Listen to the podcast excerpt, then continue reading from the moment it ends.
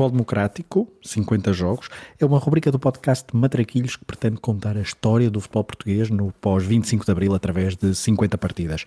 Até ao 50 aniversário da Revolução, vamos por ordem cronológica, revisitando jogos e protagonistas que, com as suas histórias, contam a narrativa do futebol democrático. Grândola Vila Morena de bola para Portugal, vai Éder, vai Éder, vai Éder, vai Éder, chuta, chuta, chuta! Gol! Gol! Gol!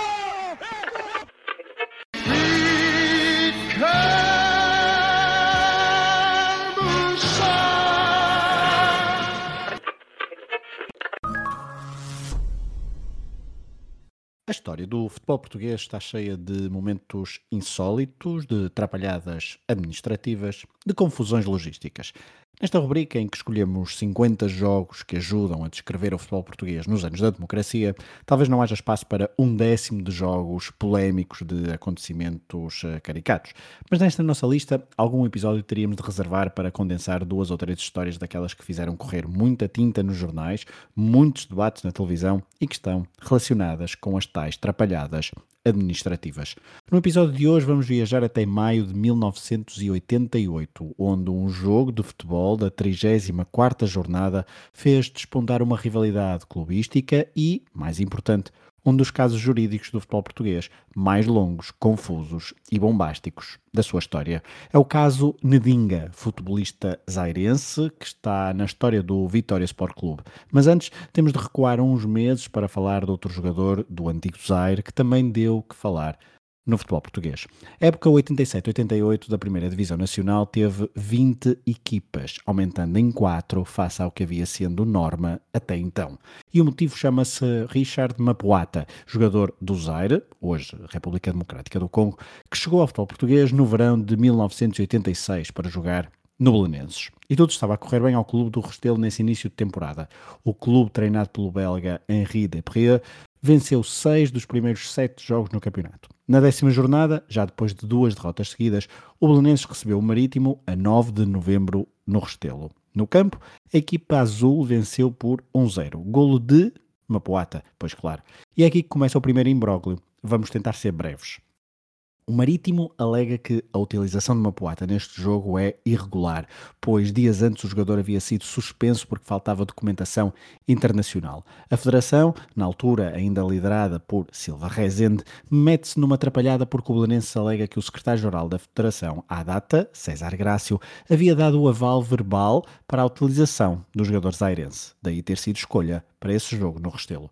O problema é que Silva Rezende diz que a decisão de Grácio é irregular e coloca mesmo um processo disciplinar ao dirigente federativo. O Marítimo tenta, então, pela via judicial, recuperar os pontos perdidos em campo. Numa, numa primeira instância, é dada razão ao Clube do Restelo, mas os insulares não desistiram e no último recurso conseguem ganhar o processo. Ou seja, o Belenenses perde dois pontos, fruto do golo solitário de Mapuata, mantendo o sexto lugar na tabela classificativa. Já o Marítimo, com mais dois pontos, salta da 14ª posição para 12º, o que quer dizer que se safa da descida, relegando os Salgueiros para a segunda divisão e o Rio Ave para a liguilha de manutenção. Ora, estes dois clubes, principalmente os Salgueiros, não gostam nada desta nova realidade e movem mundos e fundos para conseguir manterem-se na primeira divisão. Apoiados pela Associação de Futebol do Porto e contra a vontade da Associação de Futebol de Lisboa, principalmente, os Salgueiros conseguem então manter-se na primeira divisão porque decide-se que ninguém desce em 86-87. Numa Assembleia Geral das Associações de Futebol, a maioria decide pelo alargamento do campeonato para 20 equipas, salvando o Elvas, Farense, Salgueiros e Rio Ave, de uma descida. Dessa forma, durante quatro temporadas, a primeira divisão do futebol português foi uma longa maratona onde 20 clubes disputavam, cada um deles, 38 jogos, algo inédito na história do futebol português e que não se viria a repetir após a temporada 90-91. Só que Mapuata não foi o único jogador do Zaire, na altura, a provocar polémica no futebol português. Mapuata pertence a uma geração de jogadores daquele país que deixou a sua marca em Portugal. Nkongolo, Basaúla, Nkama ou Kipulo são alguns desses craques que deixaram saudades nos clubes por onde passaram. Porém, nenhum destes provocou tanto impacto como Ndinga. Nascido a 11 de setembro de 1966 em Kinshasa, Ndinga Mbot foi inicialmente registado como Philip Ndinga. A razão para a mudança de nome?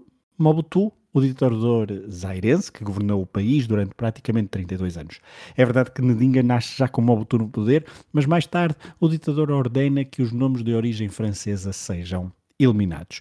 Nadinga acorda tarde para o futebol, só aos 16 anos, no AS Vita Club, equipa de Kinshasa, onde começa e acaba a carreira. Pelo meio, 10 temporadas no Vitória Sport Clube, em Guimarães, onde se torna o jogador com mais partidas oficiais disputadas pelo clube, recorde que ainda hoje ostenta. De 1986 a 1996, Nadinga faz 335 jogos, marca 23 golos, ele que era um médio polivalente, que às vezes até é livro jogava. Neste período, Nadinga joga uma final da Taça de Portugal, vence uma supertaça com direito a golo frente ao Futebol do Porto, leva o Vitória a jogos europeus, enfim, é um nome incontornável da história do clube vimaranense. No entanto, o seu nome para adepto médio português rima com caso. Depois do caso Mapuata, foi o compatriota Nadinga que originou mais um escândalo administrativo. Mas enquanto o caso Mapuata durou alguns meses, o caso Nadinga dura de 1988 a 2003, com um pico em 1996. Já lá vamos. No mesmo verão em que Mapuata chegou ao Restelo, quando jogou duas épocas completas, marcou um gol ao Barcelona com Zubizarreta na baliza e só saiu porque se incompatibilizou com o treinador Marinho Pérez, nesse mesmo verão de 1986, dizia, chegaram três jogadores do Zaire a Guimarães. Um jovem presidente Pimenta Machado, juntamente com o empresário Walter Ferreira, desviara do Nice três jogadores, Nekama, Basaúla e Nadinga, todos internacionais pela sua seleção. O treinador nessa época era Curiosamente, Marinho Pérez, que recebeu os reforços e fez uma campanha interessante na época 86-87. Terceiro lugar no campeonato e só perdeu nos quartos de final da Taça UEFA frente ao Borussia Mönchengladbach. Nadinga e os seus companheiros fizeram uma época inteira sem sobressaltos jurídicos. Marinho Pérez, entretanto, foi para o Restelo e foi substituído por René Simões, técnico brasileiro que durou apenas nove jogos na cidade de Berço. Pimenta Machado decide por isso apostar ainda no primeiro texto da época em António Oliveira, ex-craque do Porto e Sporting, 35 anos, já com alguma experiência como técnico, primeiro no Penafiel, depois no Sporting, sempre como treinador-jogador e ainda no Marítimo. Em 86-87 não treinou qualquer equipa e respondeu positivamente à chamada de Pimenta Machado. No Vitória, Oliveira não foi feliz. Em 23 jogos, apenas venceu 10 e por isso em março foi despedido, quando estava na décima posição, com apenas 3 pontos de vantagem da linha d'água e a 7 da Europa. Mas Oliveira não ficou desempregado muito tempo. 15 dias depois, era apresentado em Coimbra para treinar a académica e substituir o também jovem treinador Vítor Manuel, ex-jogador da Briosa.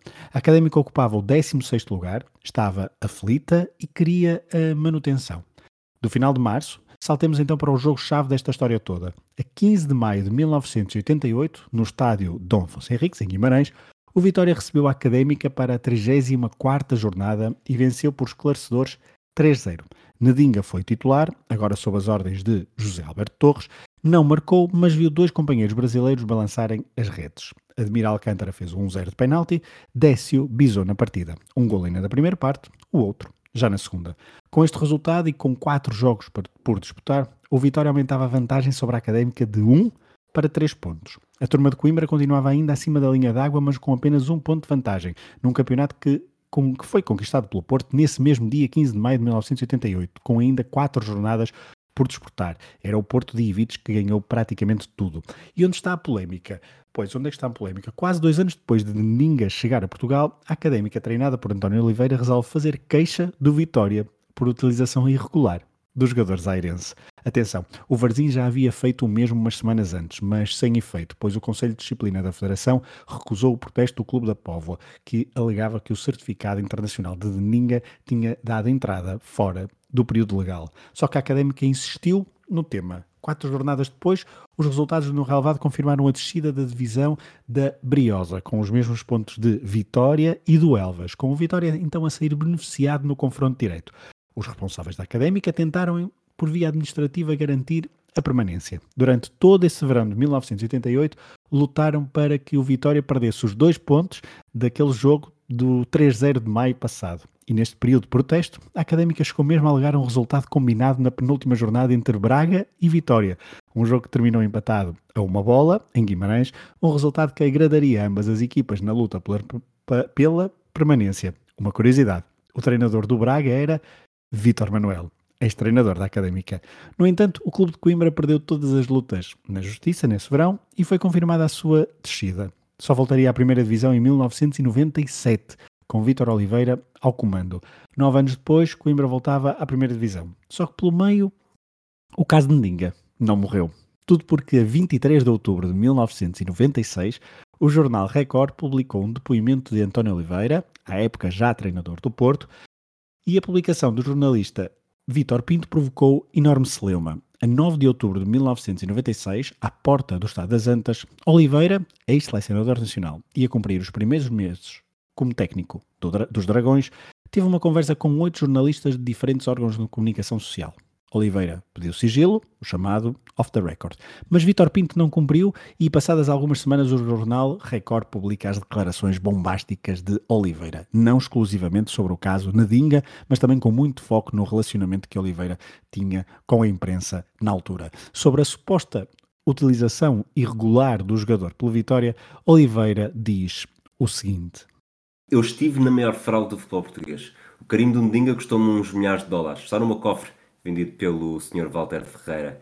Eu tenho-os a todos na mão. São oito páginas de várias inconfidências. O caso de Ndinga é só um dos vários temas abordados. Como conta Rui Miguel Tovar no livro Bola ao Ar, uma das razões que explicam a confissão de Oliveira, passados tantos anos sobre este caso, prende-se com uma entrevista televisiva de Pimenta Machado, ainda presidente do Vitória nesta altura, nesse mesmo ano, em que colocou em causa o nome de Oliveira, que por aquela altura era selecionador nacional umas declarações que ficaram certamente atravessadas na garganta do técnico do Porto, que nessa conversa informal disparou para todos os lados, pensando que nada daquilo seria público. A publicação do Record deu origem a um vendaval de notícias e tomadas de posição, com o sindicato de jornalistas a colocar-se ao lado de Oliveira e com o Vitória e Walter Ferreira, claro, a ameaçar com processos judiciais o técnico português. Já a Académica não tinha desistido da sua luta na justiça desportiva. Processo após processo, o caso de Ndinga durou até 2003, com o Supremo Tribunal de Justiça a dar razão à Federação. Isto depois de a Académica ter vencido um processo no Tribunal da Relação em 2001. Mas, desde o verão de 1988 até 2007, o Vitória e a Académica estiveram de relações cortadas, só reatadas depois da saída de Pimenta Machado, e criou-se uma rivalidade muito particular entre os dois, emblemas com ambientes tensos sempre que as equipas jogavam uma contra a outra e com festejos sempre que um dos rivais descia de divisão. Ao Vitória só aconteceu uma vez, em 2006. Já a Briosa anda por estes dias no terceiro escalão do futebol nacional, longe da ribalta. Mas ainda haveremos de falar da Académica de Coimbra nesta rubrica, que não por casos de justiça. Por último, uma referência a um outro caso que abalou o futebol português já no século XXI. Desengane-se que estas polémicas ficaram-se todas presas no século passado, bem pelo contrário. Depois de Mapuata e Nedinga, o caso Mateus. Não vamos entrar em pormenores jurídicos, nem contar toda a história do jogador angolano que se transferiu do Lixa para o Gil Vicente durante a época 2005-2006. Mas é precisamente esta mudança que está no cerne da questão. Supostamente o jogador não podia ter um contrato de jogador amador e profissional na mesma época. Houve queixas de alguns clubes durante a época que foram rejeitadas. E quando tudo parecia resolvido, o Gil Vicente vence na última jornada o Belenenses condenando os azuis à descida, num jogo onde Mateus nem está na ficha de jogo. Os dirigentes do clube do Restelo resolvem, por isso, optar pela via judicial, alegando que o Gil Vicente não deveria ter recorrido a tribunais civis nos processos dos meses anteriores. E assim nasce o caso Mateus, com um processo jurídico kafkiano, que é difícil de explicar, mas que nesse verão de 2006 deu razão ao Belenenses, condenando o Gil Vicente à descida. Só que o processo não morreu nesse verão e só acabou 10 anos depois, já depois do Gil ter estado na primeira divisão entre 2011 e 2015. Após a decisão dos tribunais, numa luta paciente por parte do Gil Vicente, a Liga teve de reintegrar o Gil Vicente no, na Primeira Liga em 2019. Desde então, o clube gilista afirmou-se como equipa do top 10 do futebol nacional. Deste processo Mateus, o grande protagonista foi António Fiuza, presidente do Clube de Barcelos, um homem de, da cidade que lutou anos a fio na justiça pelo bom nome do clube e que, quando viu ser dada a razão ao Gil Vicente, prometeu e cumpriu uma festa de arromba. Uh, prometi aos sócios que iria fazer uma grande festa uh, em Barcelos, para eles, e foram 10 anos de espera. Uh, vou mandar matar 10 porcos, um porco por cada ano, e 10 vitelos com vinho à descrição, com, eh, com eh, eh, cerveja e também algum champanhe. Quase não se falou neste episódio de futebol. E se calhar deveríamos ter chamado um jurista para nos assistir. Mas todos estes processos foram muito pouco sobre futebol, daí a ausência de golos ou outros gestos técnicos importantes. Mas não se pode explicar o futebol português sem casos como estes, e haverá espaço para mais nesta rubrica, claro. Mas reunimos estes casos todos neste episódio por terem todos um elo de ligação. Disputas jurídicas para tentar a manutenção por via administrativa, algo muito comum em vários escalões do futebol nacional e que, como percebemos, ainda dura na terceira década do século XXI. Mesmo assim, que não nos esqueçamos da grandeza de Nedinga na história do Vitória Sport Clube, da sua qualidade como jogador. E, para terminar um episódio cheio de casos e de personagens, alguns deles muito polémicos, do futebol português, terminemos com o segmento habitual. Vamos à ficha de jogo da partida que desencadeou o caso Nedinga.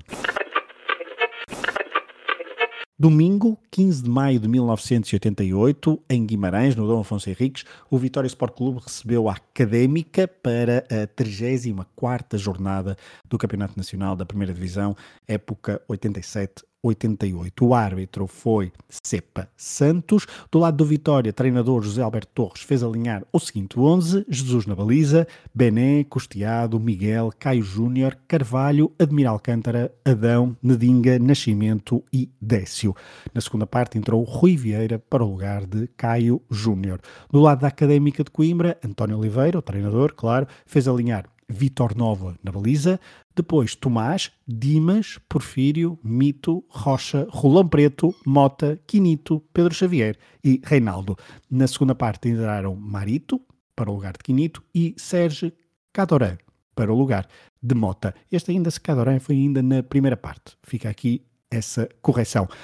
Os golos foram marcados todos pelo Vitória, Vitória então por 3-0, Admiral Alcântara marcou ao minuto 24 de grande penalidade, Décio marcou ao minuto 43 e também ao minuto 75. Vitória então do Clube Minhoto sobre o Clube de Coimbra e um jogo que ficou então para a história por causa do caso Nedinga.